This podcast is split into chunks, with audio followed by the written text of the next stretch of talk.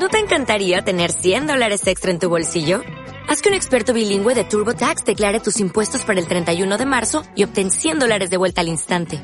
Porque no importa cuáles hayan sido tus logros del año pasado, TurboTax hace que cuenten. Obtén 100 dólares de vuelta y tus impuestos con 100% de precisión. Solo con Intuit TurboTax. Debes declarar para el 31 de marzo. Crédito solo aplicable al costo de la presentación federal con TurboTax Full Service. Oferta sujeta a cambios o cancelación en cualquier momento. Sí, pues vamos a firmar un, convenio de colaboración entre el Cabildo de Gran Canaria y la Mancomunidad de Medianía, que está constituida, inicialmente estaba constituida por los municipios de Valsequillo, donde nos encontramos, Santa Brígida, San Mateo y Tejeda, y ahora se incorpora San Bartolomé de Tirajana.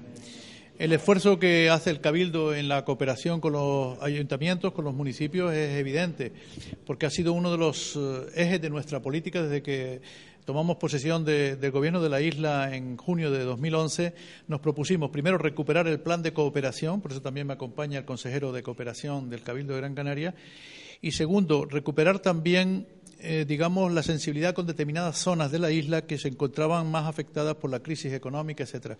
Por eso tenemos un plan del noroeste, ayuda a los municipios del norte de la isla de Gran Canaria y también las medianías, que para mí eran de las zonas por así decirlo, olvidadas o preteridas o rezagadas en relación con el desarrollo de Gran Canaria. Y por tanto me parecía de justicia que hiciéramos un esfuerzo adicional, además de lo que le corresponde por el plan de cooperación, a través de este convenio con, las medianías de la, de la isla.